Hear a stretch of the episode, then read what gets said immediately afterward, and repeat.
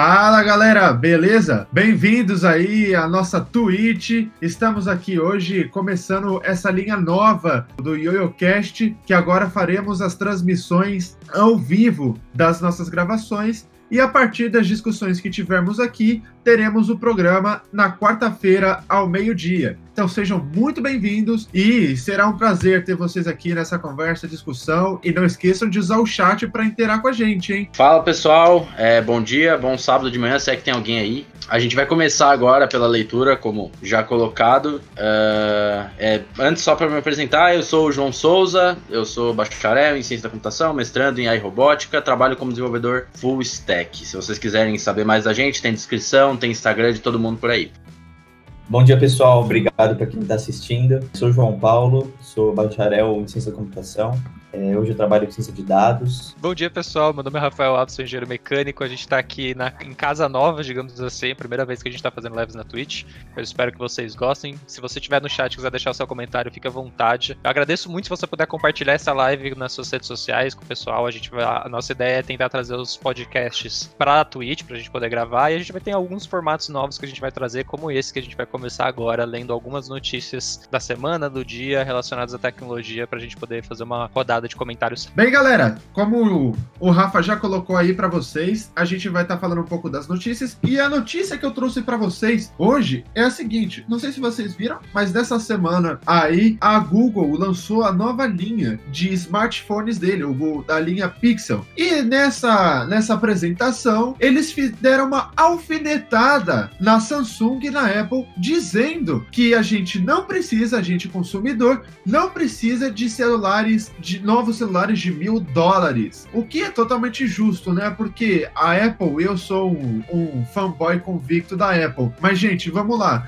Tem que pagar 12 mil reais aqui no Brasil por um celular que o máximo que vai ter vão ser quatro câmeras, pelo amor de Deus, cadê a inovação desses celulares? Cadê a transformação digital que a gente viu durante o ano de 2011 até 2013 ali? Pô, não dá, né? Não tem Steve Jobs, não tem inovação, né, irmão? É, é mano. Ser. Mano, quatro câmeras até celular da Xiaomi tem. é... pra que você precisa de quatro câmeras? Sendo bem sincero. Porque eu tenho, sendo sincero, eu tenho três no meu celular. Meu celular é da Samsung aqui. Eu tenho três na parte de trás e mais a frontal, né? A frontal, beleza, você vai ter que ter, a não ser que você tenha aquele sisteminha de virar a câmera, que eu não sou muito, muito confiável com aquilo ali, com esse sistema mecânico. Mas, cara, das três câmeras que eu tenho na parte traseira, eu uso duas no máximo, sabe? Eu uso a normal e a com zoom um pouco ampliado e acabou. Quatro câmeras já é demais. Mas realmente, cobrar mil dólares em celular que você não vai ter nem basicamente nenhuma inovação, tá realmente bem complicado. E, cara, você imagina que mil dólares vai vir pro Brasil a 70 mil reais agora, né? Com o dólar a 5,65 a conversão oficial. Amigo, esse celular vai vir a 7, 8 pau aqui. É muito caro pra um, pra um, pra um dispositivo. Beleza que eu até entendo que é o dispositivo principal que a maioria das pessoas tem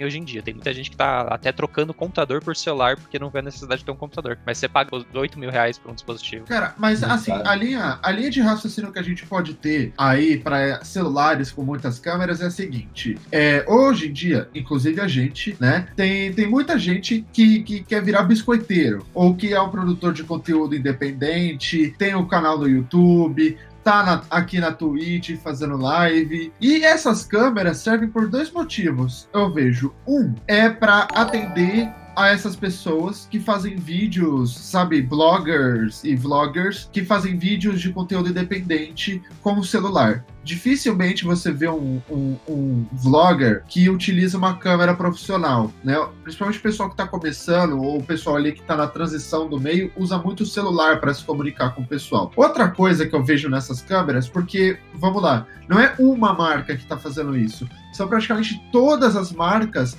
que tem três, quatro ou até, dependendo, cinco câmeras na parte traseira do celular. E, e eu entendo isso como uma preparação de mercado. Enquanto a, a gente está evoluindo com a realidade aumentada, e a realidade virtual, as marcas de smartphones estão preparando o terreno para quando isso chegar de vez. E eles precisam, né, visão computacional aí, já fica de curiosidade, pessoal. Existem várias técnicas para você entender o ambiente que você tá. Uma é utilizando câmeras estereoscópicas, que são duas ou mais câmeras para você conseguir mapear o ambiente. Então eu vejo que essas diferentes angulações, né, é, é, grades angulares, que você consegue ter mais ou menos um, e tem duas, três, quatro câmeras, serve justamente para você conseguir mapear o ambiente com mais facilidade. Então é isso, atender o pessoal com, que está começando o conteúdo, né, independente dele, e também preparar o mercado para essa onda de realidade aumentada e realidade virtual que a gente vai ter nos próximos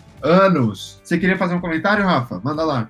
Quero fazer uma observação então com relação aos comentários do Breno aí, que é, é você falou de produtor de conteúdo e realidade aumentada. É, Acho que realidade aumentada é mais breve. Quem vai usar isso? Pra quê? Ah, João. Quer jogar, quer jogar Pokémon ou Go? Coisa Vai jogar Pokémon Go? Ah, aí que tá. pra quê? Pra que você vai usar? Por isso, por isso que eu falo que é preparar o mercado. Hoje, a gente não consegue ter uma noção muito, muito clara. E aí, pessoal que estiver escutando a gente na Twitch, se vocês já souberem de algum projeto, manda no chat, que também contribui com a nossa discussão. É, Exato. mas uma coisa que eu vejo é, a gente não tem uma noção clara, além de Pokémon GO ou Harry Potter Experience lá, com realidade aumentada, certo? Mas a gente vê muita gente falando disso. Muita gente. Ah, Eu é a transformação do futuro. Ah, que isso. Ah, que aquilo. Então, a gente pode não ter uma perspectiva clara hoje de como a gente vai usar, mas uma vez que o, o mercado está sendo preparado, com certeza lá na frente a gente vai ter uma cultura de se usar essas tecnologias. Tudo depende de como vão começar a introduzir. Hoje, é, foi como você falou, João, eu só vejo joguinho,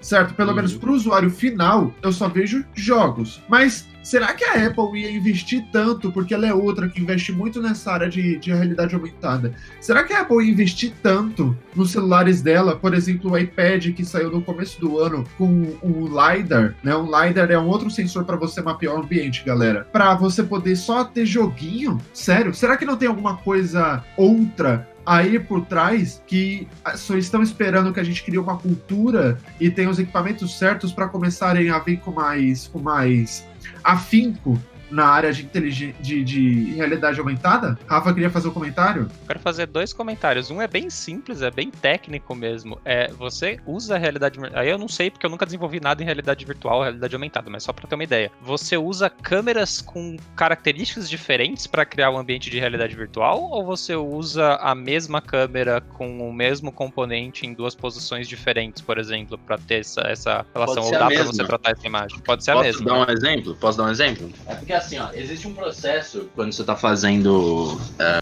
essa parte de mapeamento de ambiente 3D chamado de calibração de câmera. Esse processo de calibração de câmera é justamente o cálculo de posicionamento dos pontos em três dimensões e você precisa de uma visão estereoscópica, que nem o Breno estava comentando, para poder calcular isso. Por isso, inclusive, que nós evoluímos para ter dois olhos, para ter boas noções de três dimensões. Então, nosso cérebro meio que faz esse processo de calibração de câmera automaticamente. Eu queria exemplificar, ó, não sei se tá dando para ver legal. Peraí, só pra fazer. Você fa... Então, esse processo eu entendo que é com a mesma câmera, com o mesmo tipo de câmera, não como Pode tipo, uma ser. câmera macro e uma câmera Não. grande angular. Não faz sentido. É, até porque o, o foco seria diferente, né? A distância focal é, da câmera então, seria diferente, eu entendo então é que o mais pessoal tá complicado. vendendo. Então, eu entendo hoje que o pessoal tá vendendo múltiplas câmeras, entre aspas, para múltiplas funções. Sim. Então tem, tem a grande angular, tem a, a, a câmera macro, tem a câmera super zoom, enfim. Exato. Cada câmera, mesmo porque hoje em dia, quando você dá zoom, quando você mexe no automático, ele vai mudando a, a, a Câmera. que você utiliza. Mas eu entendo que pra, pra realidade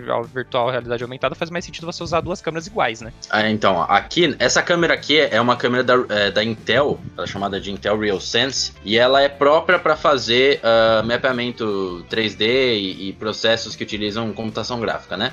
Então, eu estou utilizando ela para o meu projeto de mestrado, e se vocês perceberem, ó, ela tem duas câmeras idênticas que ficam uma quase que no meio, né? Uma aqui e outra nesse canto aqui. Essas duas câmeras elas são bem parecidas, não sei se tá dando pra ver melhor assim. Tá, são tá. bem parecidas. Tá E essas duas são utilizadas para fazer a calibração que eu tava comentando. Aqui no meio a gente tem um, um sensor infravermelho, que ele também ajuda na detecção do, da distância das pessoas, né?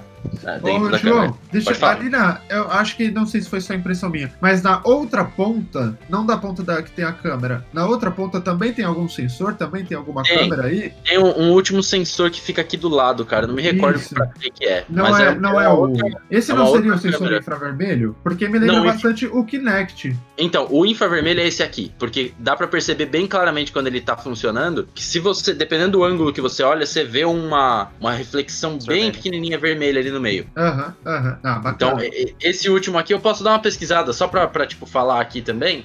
Só que ele é uma última câmera que é, enfim, ela parece ser diferente das demais. Será que não é a câmera câmera normal? Câmera, Câmera de mostrar normal. a sua imagem? É, tipo, só mostrar a sua imagem na tela, ao invés de Pode calcular ser, alguma coisa que é usada pra algum cálculo. É, ele tem uma câmera que é RGB, então talvez seja essa pequenininha. É, deve ser a câmera comum. É, esse era um dos comentários. Eu só fiquei nessa dúvida, porque como eu não fiz nada em realidade aumentada nunca na minha vida, vai saber, né? O outro comentário é: eu não sei se a melhor estratégia hoje em dia seria preparar o mercado pra qualquer coisa. Principalmente vindo de uma Apple. O, a ideia pra mim seria assim: olha, tá aqui um negócio super incrível, super maravilhoso que vocês não estão preparados pra receber isso aqui. Eu vi isso quando, por exemplo, eles lançaram o Apple Watch, sabe? Ninguém falava direito de, de smartwatch, eles vieram e falaram: olha, tá aqui um negócio fantástico, incrível, pequeno, com funciona, com um monte de aplicativo, com um monte de coisa. Vocês não estão prontos pra isso aqui. Desenvolve, desenvolve aí a cultura pra isso. Eu não sei se preparar mercado hoje em dia pra fazer um lançamento faz sentido, principalmente na área dessas empresas de tecnologia que, pronto, eles vão continuar preparando o mercado pra sempre agora, porque tá bem difícil de você fugir do padrão. Saca? É negócio que tipo a. É tipo a. Quando, quando- quem foi? A Oppo que fez aquela câmera que vira, né? Vira do avesso. Ela chegou e falou: Cara, vocês não estão preparados pra ter uma qualidade de selfie igual uma qualidade de câmera traseira. Eles chegaram metendo o pé na porta, falando: Ó, é, se todo mundo grava selfie no mundo inteiro, então vamos distribuir pra vocês esse tipo de qualidade. Aí eu não sei se seria a melhor estratégia. O que eu vejo é, Pessoal, ah, desculpa. é, Apple normalmente faz, e o que as outras empresas normalmente também fazem é eles estão em contato com a academia, né? Por exemplo, Gorilla Glass lá atrás, é, tipo, já existe, existiu o projeto há muito tempo. Aí Steve Jobs foi dentro da universidade, se eu não me engano, lá onde tá o Xerox, é, Xerox Lab, e se eu não me engano, naquele, naquele núcleo ali. E tipo, ele já foi preparando o produto, mas não necessariamente o mercado. Só que o mercado também já estava olhando para academia, né? Então, eu vejo mais nesse sentido, não é, não sei se preparando o mercado no modo que o, o, o Breno tinha comentado, que o Rafael também tinha comentado, mas já tá, de certa forma, já tá tudo preparado nas costas, né? Tipo, dentro da, da empresa já tá tudo preparado para tipo, vir qualquer tecnologia com tudo. Eu acho que precisa da adaptação do mercado, como o Breno, o Breno comentou, porque a tecnologia ela precisa ter um custo acessível para todo mundo, né? Então ela precisa se baratear. Isso acontece com o tempo e ela tem que evoluir para não chegar a um produto bosta. Mas se você for ver, o primeiro iPhone, por exemplo, era o, e você comparar o primeiro iPhone com o iPhone de hoje, o primeiro iPhone era uma bosta, mas na época era revolucionário, entende? Era muito revolucionário. Eu ia dizer um negócio que o João, o João Paulo falou que a tecnologia tem que ser acessível, né? Mas aí é só cobrar 1.200 dólares no celular que tá tudo certo. É acessível É. pra caramba. Bota, desse bota uma né? câmera a mais, É. 1.200 dólares e vambora. Porque É. não tá maluco. Posso fazer um Tá PSzinho? louco. Pode, o último, por favor, pra gente ir pra próxima notícia, senão a gente vai gravar Sim. um episódio inteiro de notícias. Não, É. fica tranquilo. Ah, aquele módulo da câmera é o RGB mesmo, só confirmando, aquela última câmera é RGB. E tirando isso, o Breno tava falando com relação a ser iPhone ser um bom aparelho para quem tá produzindo conteúdo. Isso daí é por pressão de mercado, velho. Você vai ver a qualidade da. Isso daí eu até já conversei com o Breno lá no próprio Instagram. A qualidade dos stories dele versus a qualidade dos stories de qualquer um de nós aqui, cara. É, é, é pura licença isso de software. Tipo, os caras processam melhor a imagem do, do iPhone, falam que tem a ver com hardware ser padronizado. Aqui, mano, nem vem. É tudo, a gente tá falando tudo de stream, a gente tá falando de vídeo, cara. É, A gente trabalha com essas coisas no dia a dia. Você não vem jogar pra mim que é mais fácil porque o hardware dos caras é um só. Ah, pelo amor de Deus, velho. E aí tem É. isso, mano. Deve ter alguma licença meio obscura ali no meio que força produtor de conteúdo até iPhone pra poder usar o Instagram. Só pra, só pra fechar esse comentário, o Goshok falou: depende do usuário. Eu não uso celular pra jogar, por exemplo. Pra mim é mais atrativo ter uma boa câmera. É, realmente, pra quem não usa o celular pra jogar ou não tem, provavelmente que nem nós quatro aqui, que eu uso o celular basicamente pra produtividade, a câmera boa faz sentido.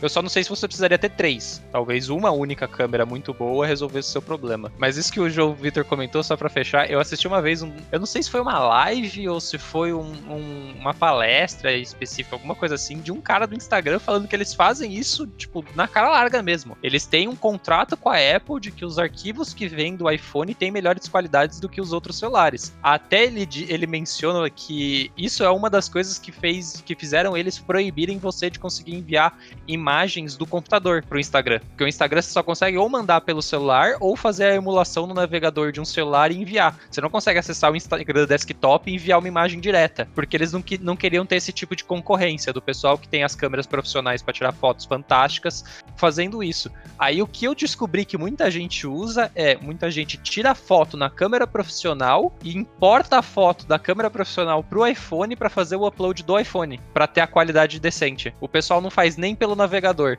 Eles usam o iPhone só como um, um gateway, digamos assim, entre a foto da câmera profissional e a página do Instagram da pessoa. É um negócio que eu acho ridículo pra caramba, mas pronto. O Instagram se vende, é, o Instagram se vende como uma tecnologia de celular, ele não se vende como um repositório de imagens como era, por exemplo, o Flickr antigamente. Então aí vai de cada mercado e, de, querendo ou não, cada companhia faz o que bem entender, né? Se o cara quer dar, dar benefícios para um tipo de usuário, quem sou eu para falar que o cara não tem que fazer isso? E assim, é mais fácil de prender ao celular do que de prender ao PC, né? Sim.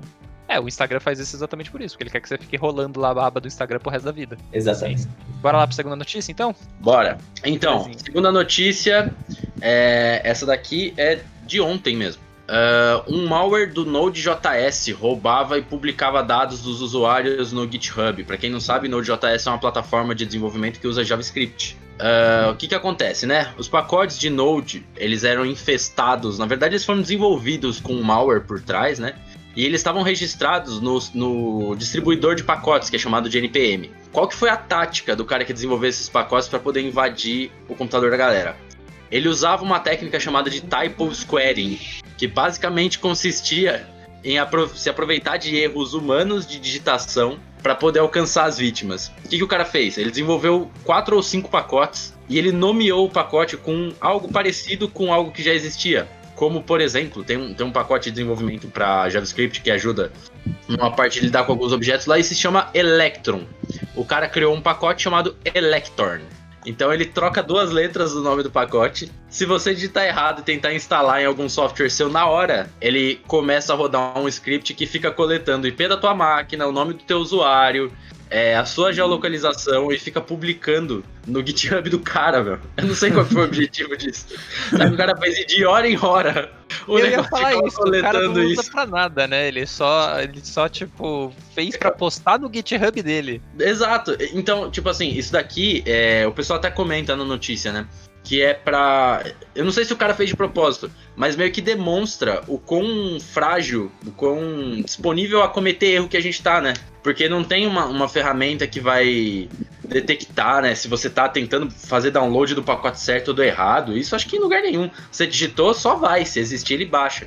E você pode acabar baixando um malware pra tua máquina que nesse caso o cara coletava o negócio e publicava online. Só que ele podia pegar outras informações, ele podia usar outros dados seus. Afinal de contas, ele está no teu, no teu computador, ele pode estar tá rodando alguma coisa com permissão de admin ali, ele vai pegar o que ele quiser. O, o Goshok 3 mandou um, uma mensagem lá, gente, no chat. Ilustra aquele meme do NPM install. É esse mesmo. Exatamente. É exatamente. Eu, eu, eu, ia comentar que é, quando eu comecei nessa área de desenvolvimento, eu tinha um puta medo disso, porque o que você digita lá no terminal, você dá um enter e acabou, né? E, e já vai. era, tá ligado? E só vai. Eu gostava pra caramba, foi acho que a primeira vez que eu instalei o, o, o, Linux, no caso, o Ubuntu, quando eles criaram a lojinha deles lá. Que aí você sabe que na loja deles vai ter os componentes que você quer efetivamente baixar, ao invés de você ficar com um, um clique qualquer. Aí, não sei, cara. Eu acho que é realmente esse problema de você digitar algum comando errado e lascar o planeta inteiro já lascou muitas empresas, né? Teve gente que já deletou banco de dados, teve gente que já fez pandemônio, né?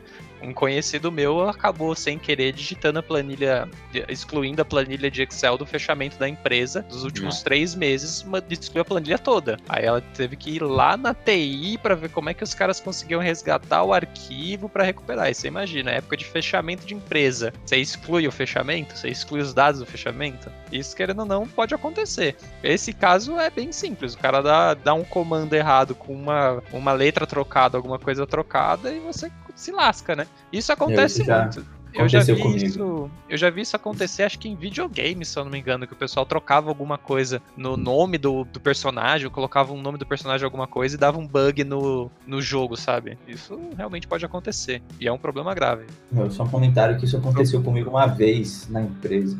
Você fez o que, João? Você deu um RM no, no, no, no arquivo? Eu dei um, um comando que eu deveria ter colocado menos E para editar, mas eu coloquei menos D. Ah, Aí Quem já nunca era. mandou um, um git clean menos F no lugar do menos M, né? Do menos N. Nossa, um, um dry run. Fala, não, deleta a force aí, dá um force. Era um cron, era um cron tab menos E. Aí eu dei um cron tab menos D. Puta, você apagou bom. todos os jobs. Todos os jobs. Simplesmente todos. E tinha, e tinha muitos, viu? Nossa, mano. O João mandou a notícia dele. Cara, é, isso é realmente uma bosta, né? Esse, esse ataque, isso desperta aí a nossa curiosidade, o nosso interesse e até um pouco de dis- discussão sobre segurança, mas não do ponto de vista de segurança para o consumidor final, segurança até para nós, é, Tá desenvolvendo, desenvolvedores. Porque imagina, eu, eu pensei o, o seguinte cenário agora: é, você vai lá e digita um npm install é, Bold.js certo? Quero instalar o pacote do Node.js, mas eu instalo o, Bold.js, nem perceba, porque o, o NPM vai começar a metralhar lá de log. Mas pode ser um clone do Node.js que tem o quê? Tem tudo que o Node.js faz, mas tem um malware ali que pode enviesar o código que eu estou desenvolvendo. E a gente abre a discussão para a seguinte coisa: imagina que eu vou desenvolver uma solução com, com o Node barra Bold.js e lá tem um malware. Como é que fica isso? Imagina a gente, a gente criar um produto ou criar uma aplicação que já está enviesada. E aí eu faço a pergunta para vocês: como vocês acham que a gente pode é, trabalhar essa questão do ataque que o João comentou que eu esqueci o nome? Mas você tava comentando disso, cara. Eu não, eu não sei se foi esse o caso, mas foi parecido. Eu vi semana passada uma notícia de um cara que hackeou uma cafeteira. E Ah, eu, é. eu, eu acho que ele fez mais ou menos o mesmo esquema, só que era assim: tinha uma falha no dispositivo, não era na conexão com a internet. Ele era um. Calma aí. Vamos, vamos contextualizar. Era uma cafeteira conectada na internet que você conseguia mandar o comando para ela ligar, desligar, produzir o expresso, o expresso duplo, whatever, pelo, inter- pelo aplicativo do celular. Aham. E normalmente, quando você fala desses dispositivos conectados na internet, o medo do pessoal é a conexão com a internet. É o cara acessar a rede, conseguir acessar o dispositivo e mandar um comando pelo dispositivo. Mas o que esse cara fez foi, ele, ele descobriu que o software que fazia a atualização da, da cafeteira, do firmware da cafeteira, é, você conseguia mandar pacote específico para a cafeteira utilizando esse software. Então você Ah, conseguia, ao invés de utilizar o firmware da empresa, utilizar o seu próprio firmware. Então o cara conseguia alterar e dar o upload do firmware lá para a cafeteira. É meio que isso. Você pode fazer um pacote Bold.js que ele só vai entrar em operação. Ele é o Node.js por fora, você vai usar os mesmos comandos, vai usar ele todo direitinho.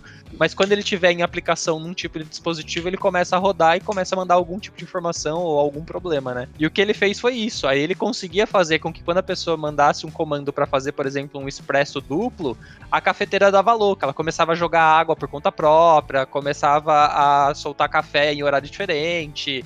Aí você colocava a xícara, ela não colocava, a hora que você tirava a xícara, ele jogava o café. Tipo, ele dava louca quando você executava um comando. E o, o muito louco disso é que você não precisava executar o comando pela internet. Você podia ir lá na própria máquina, tipo, clicar pra apertar um expresso e a máquina dava um louco. Porque tava no firmware da máquina, tava dentro do dispositivo. E ele comenta na notícia que muitos problemas de dispositivos conectados na internet é que as empresas ficam tão preocupadas com o bloqueio da internet que às vezes esquecem de se bloquear o software que está rodando no dispositivo, né? E eu imagino que é a mesma coisa. Você instala lá o Bold.js, achando que você está instalando o pacote correto, não tá, você tá desenvolvendo tudo lá bonitinho com aquele pacote, Só que aí você bota esse algoritmo em produção, ou bota o pacote que você fez em produção e o cara começa a roubar essa informação. E é um problema. Eu acho legal que esse caso aparentemente não causou danos nenhum para ninguém, mas mostra um tipo de vulnerabilidade que a gente pode ter até com o pessoal que desenvolve, né? Exatamente. E é uma carreira promissora aí, pessoal. Para quem ainda está pensando, se vocês ainda estão titubeando, ah, o que, que eu faço? Essa área de segurança, principalmente levando em consideração a internet das coisas, que é uma transformação digital que já tem um processo aí de anos que está avançando e cada, tá cada vez conectando mais coisas à internet, é uma área bem promissora, uma área interessante. Então fica a dica aí para vocês que estão na dúvida e se gostarem de TI, segurança na internet das coisas contra malware e esses tipos de ataque é uma coisa interessante. Vamos então avançar para a próxima notícia. João Paulo, qual Bora. notícia que você traz para a gente hoje, cara? Bom, eu trouxe uma que diz drone que entrega compras, reconhecimento facial e sensor de aglomeração. Tecnologias ganham destaque durante a pandemia. É, é um ponto interessante, né, que essa pandemia adiantou muito das tecnologias que todo mundo já falava, né?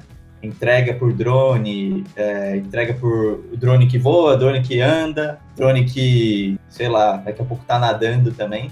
Drone de drone. Coisas. Drone de drone, exato. O drone que vai fazer manutenção do drone, que vai fazer manutenção do drone. Aí, bom, a pandemia adiantou muita coisa, né?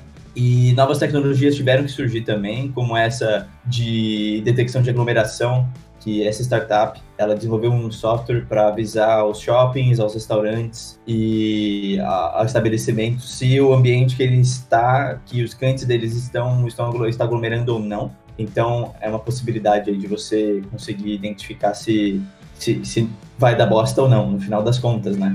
Porque a pandemia de fato não acabou e o pessoal não tá respeitando tanto. É, são essas notícias aí. Você comentou de uma coisa, eu lembrei agora, eu assisti um episódio do Xadrez Verbal sobre o especial coronavírus que eles fazem falando do mundo inteiro. Eu não sei se foi na Tailândia ou em Singapura, foi um dos dois, não me lembro. Que eles fizeram um robozinho andar pela cidade falando pro pessoal ir para casa, para não ficar na rua, né? E acho que o robozinho tava espalhando é... não álcool gel, gel, mas espalhando tipo alguma coisa no ar para tipo higienizar o ambiente, né? Aí o cara comenta, o, o Atila ele fala, a não ser que o robô vai lá e pegue a pessoa e leve a pessoa para casa, gritar não vai adiantar muito, porque o pessoal não, não, não escuta nem o segurança ou o policial que tá lá faz, cumprindo a lei. Quiçá o robô. E aí ele comenta também que eu achei engraçado. Ele falou: a não ser que o robô esteja jogando o spray do produto químico na cara das pessoas, também não vai adiantar muito, porque você espalha no ar e daí? O vírus também tá no ar, não é um negócio que se neutraliza no ar diretamente. Então ele também comenta disso. E é, é legal a gente ver essas tecnologias surgindo para um caso específico de pandemia, né? Mas que querendo ou não, você fazer uma detecção, por exemplo, de aglomeração, pode ser uma tecnologia que você pode utilizar depois, por exemplo, num show para saber quantas pessoas atenderam o show, ou num protesto para saber quantas pessoas atenderam o protesto e conseguir ter um cálculo ali, né? É, ou, por exemplo, você pode usar essa mesma tecnologia para saber quando aconteceu lá o desastre em Beirute, por exemplo, aonde que as pessoas foram, aonde que eu vou atender, que, são, que é a direção que as pessoas estão indo, porque é o lugar que elas estão se aglomerando, sabe? Você consegue dar um shift na tecnologia e utilizar para outra aplicação, né? Acaba não sendo, não sendo só para a pandemia em si, né? O que é bem bacana. Qual é a, a, o throughput, né? A, o, o balanço entre você ter uma tecnologia que a gente está usando aí, vai, teoricamente, por uma coisa positiva na pandemia, que é tentar detectar aglomerações para tentar lidar disso da melhor maneira possível. E essa tecnologia de aglomeração tender a ser utilizado para controle populacional de qualquer motivo, qualquer razão no futuro, né? Então, como vocês veem o balanço entre pandemia, tá? Estamos usando para pandemia para garantir a sua segurança, tá? Mas uma hora a pandemia vai acabar essa tecnologia foi criada exclusivamente só para pandemia, acho que não vale a pena. Se ela já não estava criada antes, ela com certeza vai ser mais utilizada depois. E para que, que, será que ela pode ser utilizada depois? Como vocês veem essa, essa troca, esse balanço, né? Não só no escopo dos drones para a gente detectar aglomeração. Qualquer tecnologia que vocês possam ter visto aí durante esse período da pandemia que foi lançada agora, ou que foi foi é, alavancou com a pandemia. Então, é, a pandemia foi criada aí. Não, desculpa, a tecnologia foi criada para a pandemia, né? Para para de fato tentar solucionar essas coisas, mas eu acho que não foi. Não vai ser usada só para pandemia, sem dúvida alguma. A tecnologia que surgir, ela vai ficar ela vai ficar, porque é um meio de ter mais controle, de certa forma, você conseguir extrair mais informações sobre a sociedade, o que faz sentido. Né? É, é um, um, ponto da assim, a privacidade, a gente tem que discutir, tem que estar em pauta, mas ao mesmo tempo, isso pode ser positivo, né? É, a gente tem que olhar com, também com os olhos, com, com os bons olhos, né, para as tecnologias que estão estão surgindo aí com a, com a pandemia. Mas.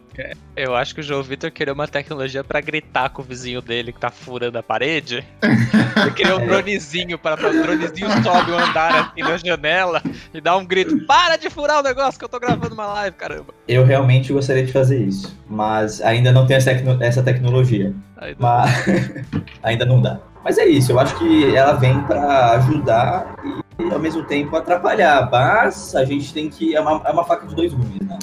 É, vai existir o lado positivo e o lado negativo para essa tecnologia, sempre. Sempre. Sempre vai ter uma avaliação. Eu acho que tem duas coisas que a gente tem que discutir bem grandes no uso de tecnologia como um todo, que a primeira é a lei de proteção dos dados, que é muito importante, e a segunda é a lei de acesso aos dados, que também muito pouca gente fala, né? A gente tem aí a a como é que chama lá? A lei de acesso à informação que permite a jornalista ou a qualquer pessoa perguntar alguma coisa para o governo, só que muitas vezes a gente vê que isso não é aprovado diretamente. O governo tem lá as informações dele, ele não passa para você. E a gente já viu, eu já vi diversos casos em que o jornalista solicita ah, alguma coisa por lei de acesso à informação e o cara vai demorar quatro meses, seis meses, um ano para responder a cada informação que, tipo, um ano depois, tanto faz como tanto fez. A gente vê muito essa lei de, de acesso aos dados para coisas financeiras, né, para transações financeiras do governo, pra, até para saber um balanço de contas que o governo tem, mas ninguém diz, por exemplo, você, sei lá, pedir uma lei de acesso à informação para saber o que que o governo tá tem de informação para lançar uma política pública, por exemplo, ou o cadastro único que as pessoas têm e você não tem, sabe? E é uma informação que é pública e que é muito complicado você deixar isso numa mão, na mão de um governo que a cada quatro anos troca ou a cada quatro anos se mantém se você cria um governo ditatorial e você não tem acesso à informação que o governo tem, você se lascou. E você, como cidadão, deveria ter acesso a essa informação. Então eu acho que a gente também está precisando começar a discutir a, a seguinte questão beleza, eu tenho a proteção dos meus dados, meus dados não podem ser pessoais, eles têm que ser meus, eles têm que ser protegidos e tudo mais. Tá bom, mas para quem eu forneço os dados, eu também quero saber quais são esses dados que estão lá na base deles. Para nível de empresa, eu entendo que, pronto, empresa é privada, ela vai ter o negócio dela que é um problema ali, a questão de, de diferenciação de mercado, de concorrência, você não quer disponibilizar a sua base de informação para outros clientes. Mas para a questão do que o governo usa, eu acho nada mais justo de, pô, eu tô aqui em São Bernardo, eu queria saber o que, que o governo de São Bernardo tem de informação da população como um todo para saber que tipo de atitude ele vai tomar. Porque se eu não tenho esse tipo de informação, gera uma dificuldade que o, o governo pode ter algum projeto obscuro, digamos assim, ou algum projeto que eu não concorde, mas se eu não tenho acesso à informação que o governo tem, como é que eu vou me proteger contra isso? Não vou, não tenho como saber, entendeu? isso é um problema muito grande que eu vejo hoje, que eu não vejo esse tipo de discussão, que é o governo utilizando rede social, o governo utilizando canais oficiais, digamos assim, para extrair informações da população sem dizer que informação é essa, sem dizer para onde vai essa informação, sem dizer que tipo de, de, informação é. Porque há muito tempo atrás, quando a gente não tinha internet, a informação que o governo extraía era do IBGE, que é pública. Qualquer um tem acesso, qualquer um tem aquela informação. Mas hoje eu não sei, por exemplo, o que, que a Secretaria de Comunicação do governo utiliza utilizando um dado como Facebook, ou como Instagram, ou como Twitter, o que, que eles conseguem ver lá no painel do Twitter, do Instagram e do Facebook que não é público. Que eu não sei que tipo de informação tem lá. Eu não sei como que o painel deles funciona. Diferente do que era o dado do IBGE, que era o dado que o governo utilizava para se pautar. Então, assim, como é que eu, como usuário, como é, cidadão, tenho acesso a esse tipo de informação também? Porque a gente vê, por exemplo, hoje tem, sei lá, o INPE divulga um relatório falando que tem 400% a mais de queimada no mundo, só que o INPE é uma instituição, entre aspas, pública que divulga esse dado publicamente. O cara que é da Secom que tá usando o Facebook, eu não sei o que, que ele tá usando do Facebook como informação. E eu deveria ter esse tipo de informação, porque é um dado que o cara usa para, entre aspas, querendo ou não, manipular os usuários na plataforma, sabe? Então, assim, por exemplo, você tem uma eleição. Hoje, uma eleição feita na internet, você não tem, por exemplo, pesquisa de opinião feita por plataforma independente que você sabe que o, que o governo está usando aquela pesquisa de opinião. Antigamente, o IBGE fazia a pesquisa de opinião e divulgava os dados específicos. Hoje, a Secretaria da Comunicação pode entrar lá na plataforma dela do Facebook e falar: tá bom, deixa eu ver aqui aonde que as pessoas são mais favoráveis ou não ao Bolsonaro, ou favoráveis ou não ao candidato que vai concorrer contra o Bolsonaro. E ele consegue ter essa informação direta do Facebook, porque o Facebook, como empresa, divulga isso para qualquer usuário da plataforma. Só que eu, como cidadão, não tenho acesso a essa informação que o Facebook usa. E aí, como é que fica? Aí você cria um desbalanço em quem que entende mais as redes sociais, quem que entende mais esse tipo de informação externa, que não vai estar, tá, definitivamente, não vai estar tá disponível para o usuário final. Não vai estar tá disponível para o usuário final, não, para o cidadão comum. Ele não vai ter acesso a essa informação. Então você não faz nem ideia de que tipo de informação o governo está utilizando sobre, sobre você, entendeu? Essa é a minha grande preocupação. Tem o lado da proteção, que a gente já evoluiu nesse tipo de diálogo, graças a Deus, surgiu a lei de proteção aos dados, mas e a, a lei de acesso à informação também, acesso à informação pública, que não é feita, ou quando é feita é muito lenta esse tipo de entrega de informação. E aí você vai pedir uma lei de acesso à informação para saber o que, que o candidato A ou B usou para vencer a eleição e você vai descobrir isso um ano depois que o cara já está eleito. Obrigado, né? Já foi o evento. A gente precisa disso aí. A Lestat comentou, por isso a, importante, a importância da lei, da lei Geral de Proteção aos Dados. Então, eu acho que a Lei Geral de Proteção das, das, aos Dados é um passo muito bom. Eu não li a lei para saber exatamente do que ela trata, mas até onde eu entendo, até onde eu já vi, ela trata da proteção da sua informação e não ao acesso à informação pública, que para mim é o maior problema. É porque, veja, uma, uma discussão que a gente pode tirar disso, João, João, já deixa você fazer o um comentário, eu só vou fazer o gancho aqui entre o que o Rafa falou e o que a Lessa Sati comentou ali no chat também, é uma questão muito política a ter acesso à informação. Realmente, e essa é uma, uma preocupação, uma coisa é você proteger os seus dados, outra coisa é o que o governo consegue por exemplo, processando os seus dados, certo? O resultado do processamento, que é uma das coisas que mais me preocupam.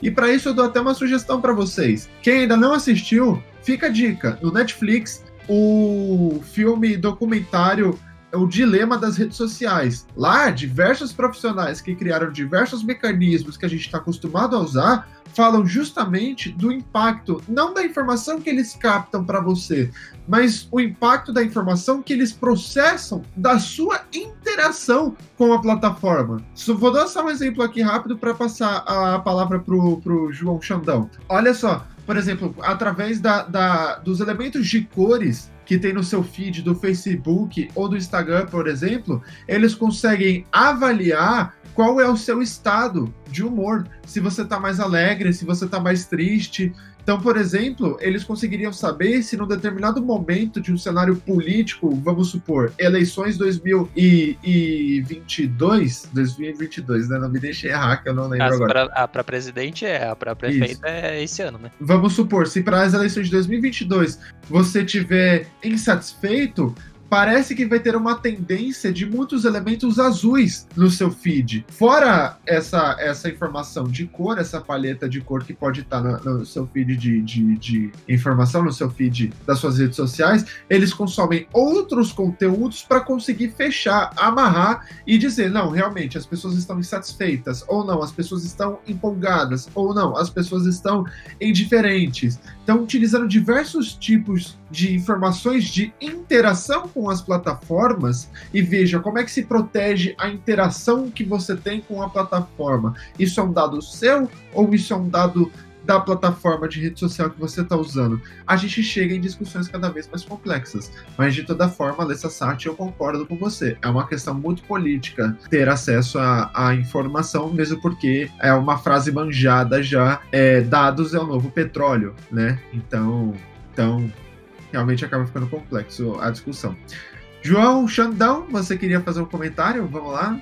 Sim. É, tem, tem mais algum comentário aí no chat, Rafa? Tem, era isso que eu ia falar. A Lessat comentou assim: quando ao acesso à informação que vocês falaram, existe até uma discussão de colocar como direito fundamental na Constituição. E aí esse direito englobaria também o direito de acesso à internet. Então o governo teria que dar aplicação imediata a esse direito à informação. Mas não é de interesse do governo, acredito. Eu acho que tem duas coisas. A lei ela diz que você tem direito à proteção à sua informação e você tem direito ao acesso à internet, como uma, uma das. É, vai estar lá na Constituição no mesmo nível de acesso acesso à moradia, saneamento básico, educação e coisa e tal. Internet entraria ali. Mas daí a você ter acesso à informação que o governo utiliza, eu acho que não é na mesma lei, nem é na Constituição que vai estar. Tá. Porque é, meio que não é uma, uma, uma questão fundamental sua como indivíduo, sabe? A, a lei, ela tenta trazer a, as condições básicas para você, a Constituição, né? Ela tenta trazer as condições básicas para você como indivíduo. Uh, aí já não estaria na, eu acho acho que já não estaria na Constituição, mas talvez uma lei de acesso à informação, uma lei de proteção de dados, ou uma lei de fake news, ou whatever que o pessoal quer trazer, talvez surja. Vai, João Vitor. Vamos lá. Primeiro de tudo, beijo, amor. Ah! Olha só! Primeiro de tudo, beijo, amor. Descobrimos quem é tá a Alessa Sati. Segundo. Ela está é. falando com propriedade, então. Prazer aí. E conhecê-la é via não. chat. É, e conhecê-la via chat. Vai Momose. Ah. Ai, momento fofinho. Tivemos esse momento love love da, da, do programa, não é? É isso.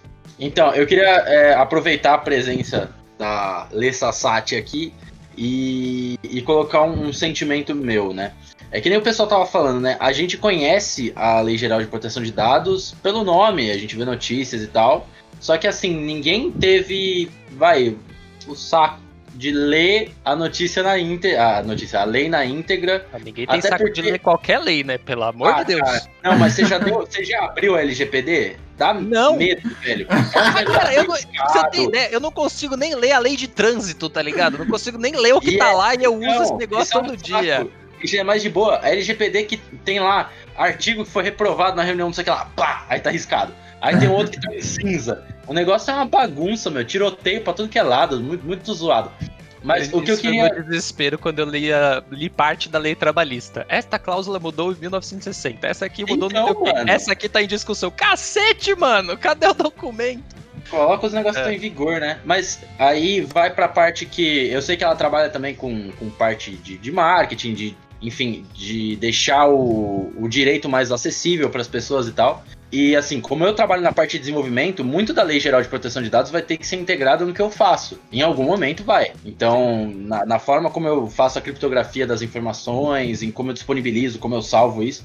Então eu queria pegar da visão dela, o que, que ela acha que poderia ser feito, seja pelos advogados ou a quem caiba isso, uh, ah, para facilitar uh, o acesso de pessoas que nem eu ou que nem o João Paulo, que trabalha com ciência de dados, para a gente saber o que, que a gente precisa fazer. Ou não, a gente precisa ler a lei na íntegra. Então, lê Sassati, se você tiver alguma observação, deixa aí nos comentários. Se tiver algum material didático para leigos na, em, em leis e direito, seria bom. Eu ia fazer uma pergunta besta aqui para vocês, que eu, eu, me lembrei agora. Vocês tiveram, tiveram alguma aula de direito na graduação de vocês? Direito não. não. Só não, nada. filosofia e sociologia vocês não. não tiveram aula de, de direito Moral pra área de vocês? Moral, não. ética. É... Ética sim. Não, ética, ética sim.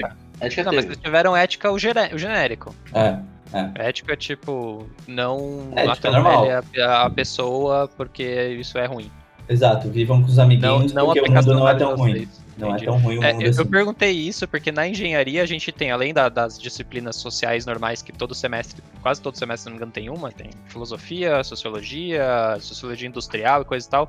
A gente tem uma disciplina de direito aplicado à engenharia, que ele passa por, pelo básico de, de formação do Estado, digamos assim, né? Os três poderes, quem que é que, que, que, órgão que faz o quê, que lei que gere o quê, bem genérico. Só que depois ele entra no que, que o engenheiro faz, né? Como é uma profissão regulamentada, é bom que você, como engenheiro, se forme sabendo que tem leis específicas que, que são aplicáveis para você. Ainda mais aquelas, aquelas, aquelas regras que são feitas pelo CREA, né? Que você tem que seguir. Então tem o, o o conselho de ética, tem as descrições do que você tem que fazer como engenheiro. Mas eu, eu comentei isso porque eu acho que é uma disciplina que teria que estar tá incorporado na área de vocês.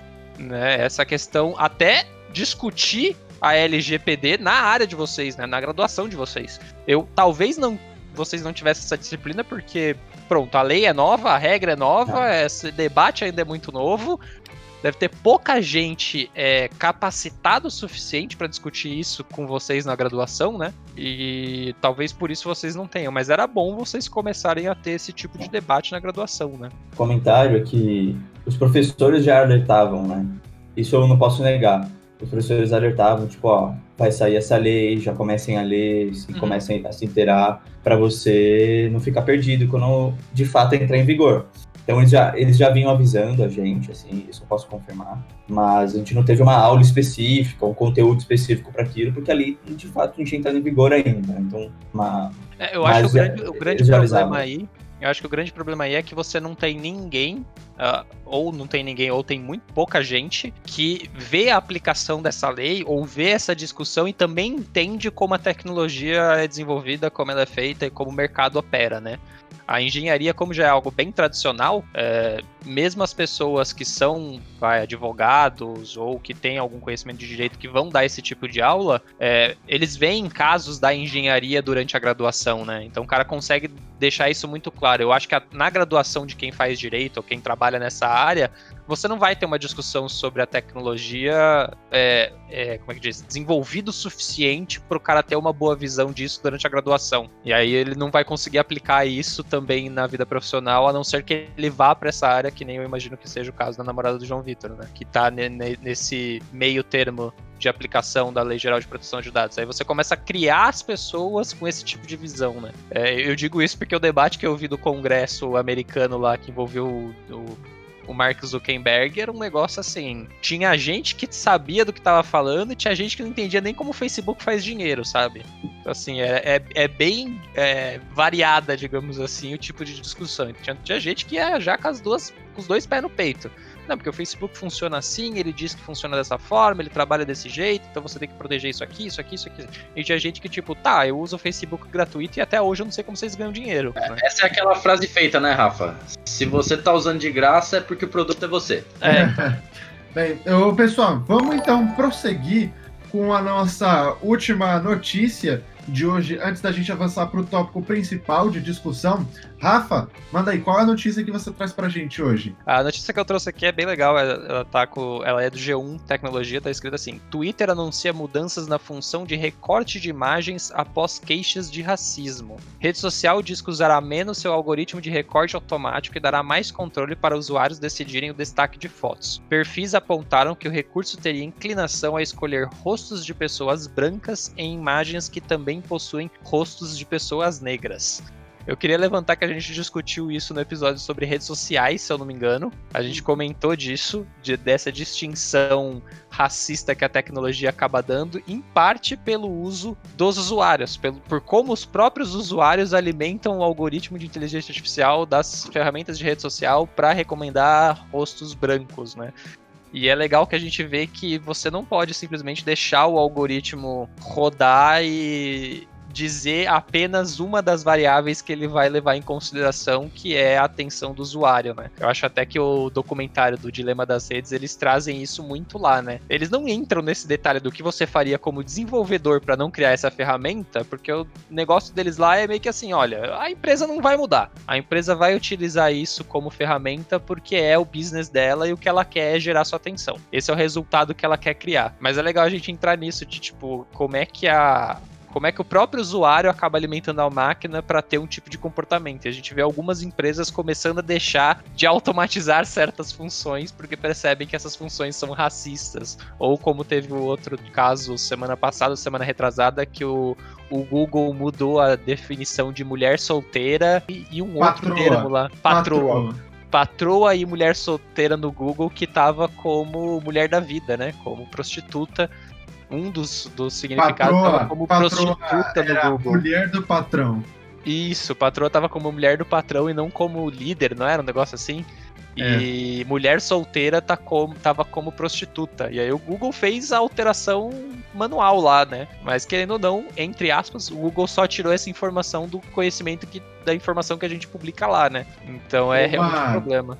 Uma coisa que a gente discutiu muito nos nossos episódios, principalmente do podcast, porque lembrando, essa é a primeira vez que a gente está fazendo uma Twitch. Agora, todo sábado nós teremos gravações dos bastidores e a partir das discussões que nós temos aqui, nós vamos lançar o episódio na quarta-feira ao meio-dia. Mas muitos dos episódios que nós temos no, no nosso podcast, a gente fala sobre viés. E essa é uma coisa muito importante que a gente tem que tomar muito cuidado. É um campo minado na área de tecnologia, principalmente quando a gente está falando de inteligência artificial. Por quê? O, o que acontece é o seguinte: foi até em um dos episódios da série A Era dos Dados, o episódio sobre monitoramento, que eles falam que o reconhecimento facial é, é, tem às vezes uma dificuldade, ele tem um viés ali de reconhecer apenas pessoas de cores claras, porque a base de treinamento, a base de treinamento que eles usam para reconhecer o que é uma face, fazer a, a, o reconhecimento facial, é majoritariamente de pessoas brancas. E isso tem por trás uma discussão muito mais profunda, que é o seguinte: se o Google já deixou isso claro, hoje ele não faz mais nessa intensidade. Mas se o Google, por exemplo, utiliza várias fotos suas, o Instagram, o Facebook, utiliza suas fotos, do Instagram e, de certa forma, todos os meios digitais que a gente usa pode ter por trás um mecanismo de captura de informação, e aí a gente acaba entrando de novo ali na, na LGPD, é, o, o fato de ter uma base de pessoas de cor clara que enviesa o reconhecimento facial tem por trás que, às vezes, pessoas de cores mais escuras, como eu, por exemplo, que sou moreno, não ter acesso aos meios digitais para que seja capturado os dados, para que seja treinado os algoritmos. Então a gente tem uma outra discussão, é só inverter a lógica. Peraí, se tem uma grande base de pessoas de cor clara, é porque não tem uma grande base de pessoas de, de cores mais escuras. Se não tem uma, uma base de pessoas com cores mais escuras, é porque o meio pelo qual essas informações que são capturadas, que são os meios digitais, como redes sociais, celular e etc., essas pessoas não têm acesso. Então a gente começa a discutir uma coisa muito mais profunda, que é a desigualdade a nível global, entende? E isso é perigoso, isso é chato, isso gera inconvenientes, por exemplo, como aqui o Rafa colocou na notícia dele. E isso é o grande viés que a gente tem que lutar para ir contra, principalmente com o avanço da inteligência artificial permeando cada vez mais novos e novos meios de interação, não só com a gente, mas com os produtos que a gente consome. Então, Você queria fazer um comentário, Rafa? Mas fazendo um comentário sobre o que o Breno comentou, em, eu acho que é no podcast sobre rede social que a gente comentou de viés também, e eu lembro que a gente fala que uma, uma coisa boa, né, que a gente percebe nesses algoritmos, como é esse caso, por exemplo, é que ele escancara o racismo da ferramenta, ele escancara o racismo da sociedade e fala: olha, tá aqui, tá nítido, tá claro, a gente usou a base de dados do Twitter e o Twitter tá dizendo que essa desgraça é racista. Agora, por quê? Aí a gente tem que começar a traçar o que o Bruno falou. E escavando do porquê que ele é racismo. É falta de acesso à internet? É falta de representatividade? É falta da ferramenta que eu fiz não ter uma base de dados o suficiente? Eu consigo nivelar essa base para ter uh, uma uniformidade do tipo de perfil? Eu lembrei agora de um caso que eu achei engraçado. Há muito tempo atrás mandaram uma pedra pro espaço como a gente estava se comunicando com alienígena. Mandaram essa pedra com padrões culturais do, do planeta. E aí teve uma discussão para decidir como que a gente ia representar o homem e a mulher nessa pedra. E a decisão que chegaram no final das contas é mandar o homem e a mulher a representação do corpo nu, o corpo sem nenhum apetrecho, sem nada. E muita gente se questionou, falou: "Tá, mas por que que você mandou um corpo nu para alienígena? Tipo, você tá meio louco?" E a resposta do consórcio que tava fazendo isso foi a seguinte: não tem como a gente decidir qual é a cultura do planeta como um todo. Porque se você, sei lá, bota uma calça jeans e uma camiseta, tá bom, mas e a parte oriental? E os índios? E, e outras etnias que não estão representadas nisso? O corpo nu, pronto, é igual para todo mundo. Tanto é que eles não representaram cor, por exemplo. Eles representaram só o, a fisionomia do corpo nu. E mesmo assim, eles tiveram um problema. De, por exemplo, você coloca o homem maior do que a mulher, porque em média o homem é um pouco maior, um pouco mais forte. Como é que você faz essa representação? Mesmo com essa representação simplificada, é muito difícil você dizer que somos. Vou botar uma aba assim.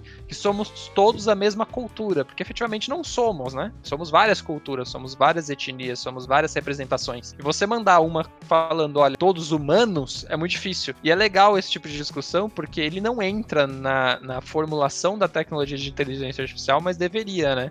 A gente deveria fazer essa, esse entendimento para desracializar o algoritmo ou desenviesar o algoritmo, né? Eu acho isso muito legal, a gente comentou em alguns dos episódios, volta e meia esse debate vem à tona e a gente cada vez mais vai, vai encontrando argumentos e situações que estão mudando. Essa do Twitter foi clara, eu nunca, não, cara, assim, você imagina que uma ferramenta vai tirar uma função automática delas para fazer um negócio? Eu acho bem legal. Boa. Então, Paulo, queria comentar? Sim, eu queria fazer um comentário sobre, sobre o que você estava falando do, do algoritmo ser racista, etc.